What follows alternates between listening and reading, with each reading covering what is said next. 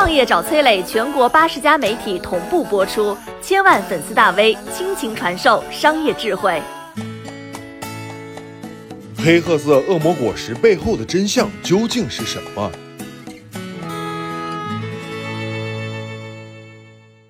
百亿级食品产业背后最重要的原材料，居然是一级致癌物，逐利的商人能丧心病狂到什么程度呢？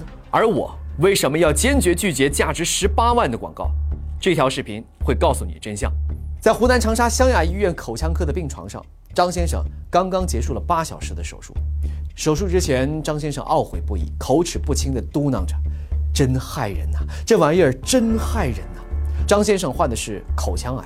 根据《潇湘晨报》二零一八年的报道，湘雅医院口腔科病房有五十位患者，四十五位得了口腔癌，四十四位跟张先生一样喜欢吃某种东西，它就是槟榔。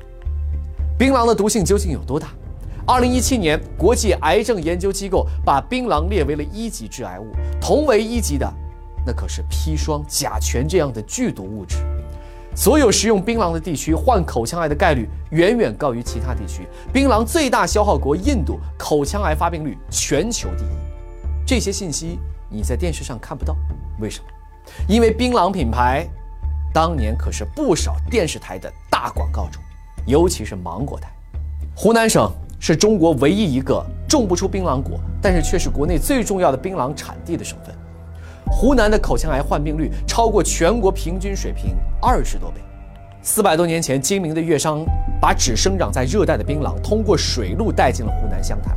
改革开放以后，一夜之间，湘潭的大街小巷冒出来了无数卖槟榔的个体户。九零年代，精明的个体户把小作坊干成了规模企业。很快，他们不满足于湘潭的小天地了，要让更多的人吃上槟榔上瘾，所以他们攀上了芒果台的高枝。那些投了广告的湘潭槟榔也走进了全国人民的嘴里。根据数据显示，全国有超过六千万人是槟榔的消费者，而其中有近两千万来自于湖南。截止二零二零年，湘潭某个槟榔品牌一家的产值就达到了五十亿元，而去年爆火的螺蛳粉，整个市场的规模也才一百亿。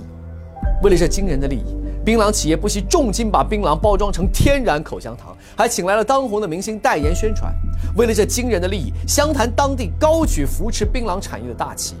来自湘雅医院的数据啊，百分之九十八的口腔癌患者有长期吃槟榔的习惯。还记得开篇提到的张先生吗？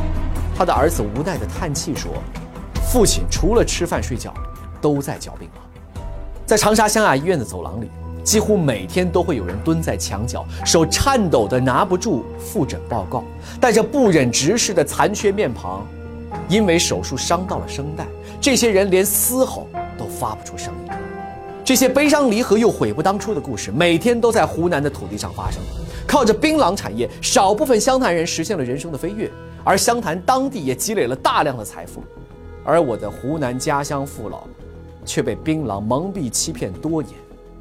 你好，我是松南，是崔磊的合伙人。包括抖音、快手、百度、阿里、腾讯等等这些互联网公司，都曾经邀请过我们去分享创业方面的课程。我们把主讲的内容整理成了一套音频的课程，里面包含了如何创业、如何做副业、优质项目的剖析等等，相信对你会有所帮助。